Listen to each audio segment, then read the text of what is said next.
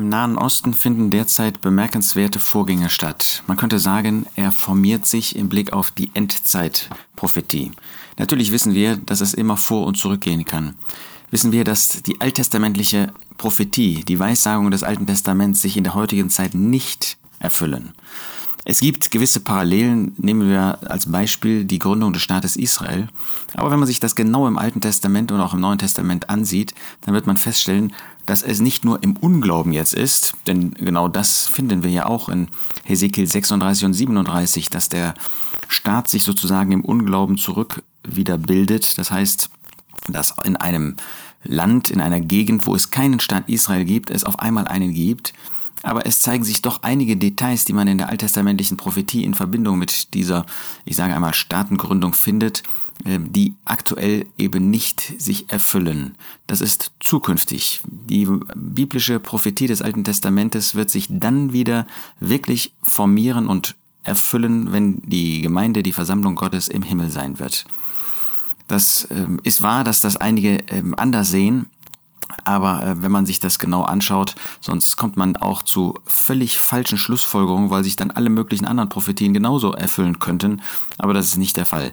Nein, im Moment gibt es sozusagen einen Stopp in der prophetischen Uhr, weil die Zeit der Versammlung Gottes, der Gemeinde Gottes auf der Erde nicht im Alten Testament enthalten ist und sie dann eben ein Ende findet, wenn die Gläubigen in den Himmel entrückt werden und genau dann beginnt auch wieder die prophetische Uhr zu schlagen und die äh, prophetischen Weissagungen des Alten Testamentes werden sich erfüllen. Dennoch ist es bemerkenswert, dass wir sehen, dass sich äh, bestimmte Dinge im Nahen Osten verändern, die es möglich machen. Naja, Gott macht die Dinge möglich, aber die es auch für unsere Vorstellungswelt viel einfacher machen, diese biblischen Prophetien sich erfüllen zu sehen.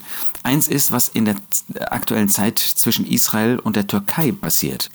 Der Präsident der Türkei, Erdogan, hielt eine Rede anlässlich des 100. Jahrestags der Gründung der Republik. Und darin drückt er aus, dass Israel und der Westen Kriegsverbrecher seien. So diffamierte er sie. Die wahren Herren des Spiels dieser Krise am Gazastreifen und in Israel, die wahren Herren des Spiels, äh, das in der Region gespielt wird, seien die Vereinigten Staaten und Europa. Ohne ihre Unterstützung würde Israel in weniger als drei Tagen zusammenbrechen. Einmal drohte der Präsident sogar dem Staat Israel mit einer Militärintervention. Das ist insofern bemerkenswert, als es in letzter Zeit eine gewisse Annäherung der beiden Länder gegeben hat. Erdogan sagt übrigens auch, Hamas, die Hamas seien keine Terrororganisation, sondern es handle sich um Freiheitskämpfer. Er nutzte den Gazakrieg, um an die einstige Größe des Oman Osmanischen Reiches zu erinnern, das sich ja damals bis nach Palästina erstreckte. Und Erdogan stellte dann den Gazakrieg als einen Komplott des Westens dar, der sich auch gegen die Türkei richte.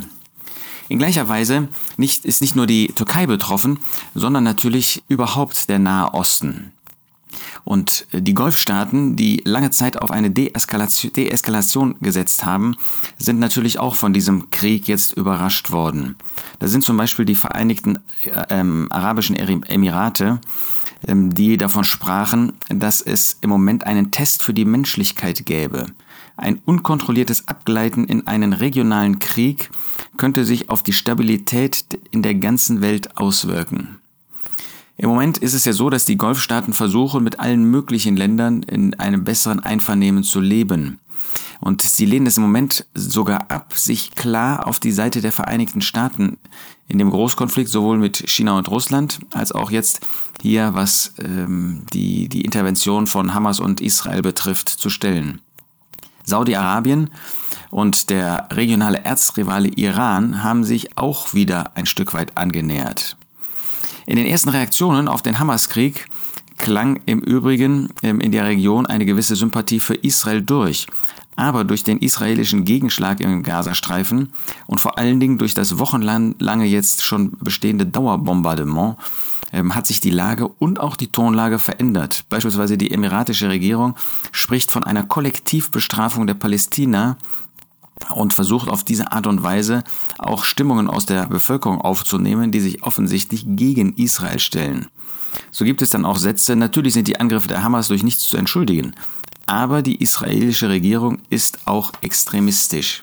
Das zeigt, in welche Richtung ähm, diese ganze Haltung geht.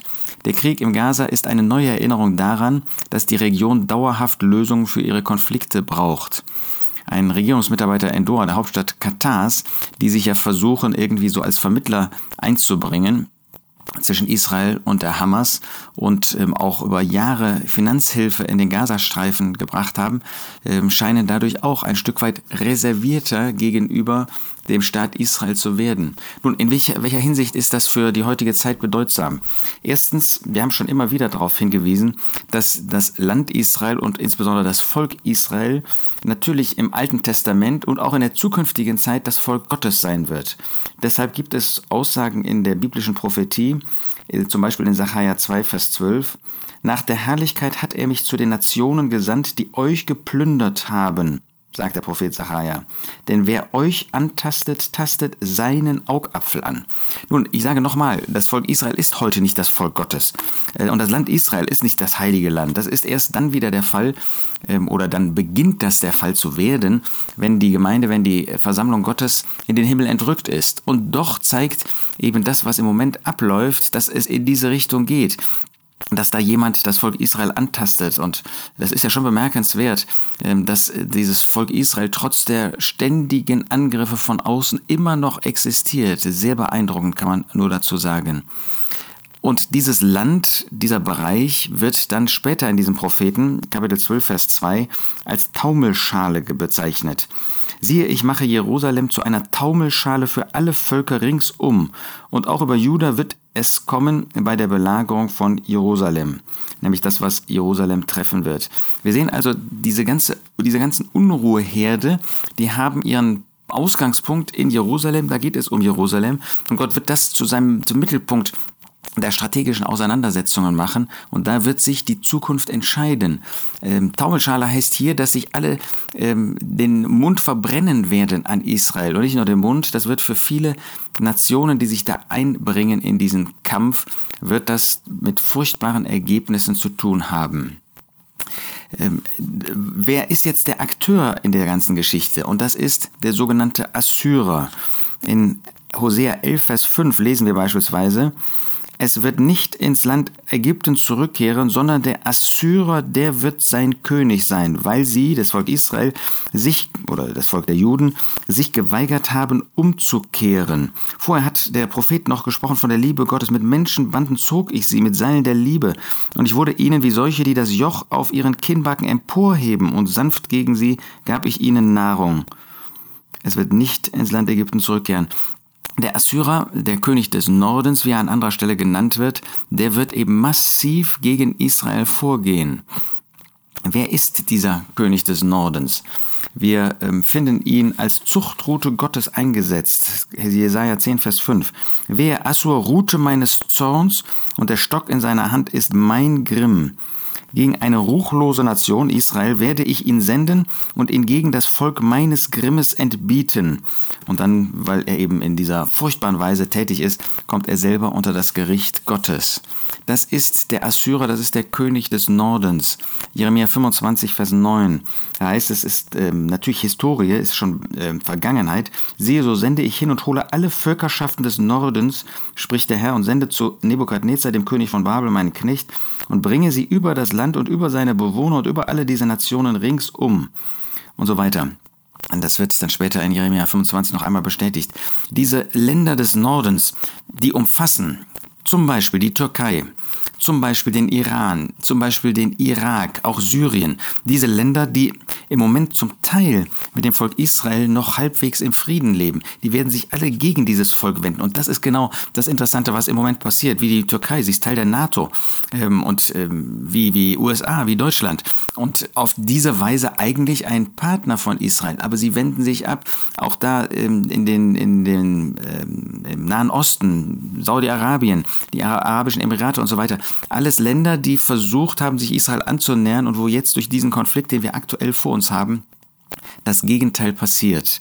Daniel 11, Vers 40 spricht auch davon. Und zur Zeit des Endes wird der König des Südens mit ihm, dem König des Nordens, zusammenstoßen. Und der König des Nordens wird gegen ihn anstürmen, mit ihm zusammenstoßen, gegen ihn anstürmen. Wer ist er ihn? Das ist in Vers 36 der König, nämlich der Antichrist, der künftige ungläubige König in Israel, wird nach seinem Gutdünken handeln und wird sich erheben und sich groß machen über jeden Gott und gegen den Gott der Götter wird er Erstaunliches reden. Das ist die Beschreibung des Antichristen. Und gegen ihn wird der König des Südens und der König des Nordens eben gerade in diesem Land zusammenstoßen, wird gegen ihn anstürmen mit Wagen mit Reitern und mit vielen Schiffen, und er wird in die Länder eindringen und wird sie überschwemmen und überfluten, und er wird ins Land der Zierde eindringen, und viele Länder werden zu Fall kommen, diese aber werden seiner Hand entkommen und so weiter. Daniel 10, äh, 11, Vers 40 und 41. Das zeigt, dass diese Formation gegen Israel genau das sein wird, was am Ende ein Komplott, was eine ähm, äh, Allianz gegen das Volk Israel ausmachen wird. Nun, ich sage nochmal abschließend, wir finden im Moment solche Bewegungen, von denen wir nicht sagen können, ob sie abschließend sind oder nicht. Das kann immer zwei Schritte voraus und dann drei Schritte zurückgehen. Aber wir sehen, dass genau das am Ende der Fall sein wird. Da wird Israel mit Europa verbündet, isoliert sein. Und dagegen wird eben diese assyrische König des Nordens Allianz stehen und sie werden das Volk Israel bekämpfen und sie werden ähm, das Land besetzen, werden dann in den Süden gehen, wieder zurückgehen. Es wird eine furchtbare Zeit für das Land und, das, und für das Volk Israel sein. Aber es wird die Taumelschale sein. Gott wird diese, diese Länder alle ähm, überwinden. Er wird sie vernichten, wenn man so will, dadurch, dass der Herr Jesus kommen wird. Und erst gegen Europa und den Antichristen vorgehen wird, das ist Offenbarung 19, und dann auch gegen diese Allianz, gegen diesen König des Nordens, wenn der Herr Jesus nach Sacharja 14 auf dem Ölberg stehen wird. Wir werden das nicht erleben. Jedenfalls nicht diejenigen, die an den Herrn Jesus glauben. Wir werden im Himmel sein. Wir werden vorher entrückt werden, vor dieser Drangsalzzeit. Das machen Stellen wie 1. Thessalonicher 4, auch Offenbarung 3, Vers 10 und andere Stellen ganz deutlich. Aber diejenigen, die nicht an den Herrn Jesus Christus glauben, diejenigen, die das politisch interessiert, aber die keine Entscheidung treffen, sich zu bekehren, Buße zu tun, ihre Sünden zu bekennen, die werden das miterleben. Und wenn wir wissen nicht, der Jesus kann heute wiederkommen, dann wird es für jeden, der sich nicht bekehrt hat, zu spät sein. Und dann wird er morgen, übermorgen sozusagen, wird er erleben, wie sich diese Formationen wirklich nicht nur als äh, Bewegungen ergeben, sondern wo das vollzogen wird und wo dann auch diese Kriege ausbrechen werden, furchtbare Drangsalzzeit über diese Erde kommen wird, furchtbare Schmerzen und Leiden kommen werden. Aber das ist nicht das Schlimmste. Das Schlimmste ist dann der große weiße Thron, wo die Ungläubigen gerichtet werden und ewig in die Hölle kommen. Lass dich retten, bevor es ewig zu spät ist für dich. Und sieh, dass das, was die Bibel sagt, wahr ist. Das kannst du jetzt auch sehen an diesen Formationen, die sich jetzt schon zeigen.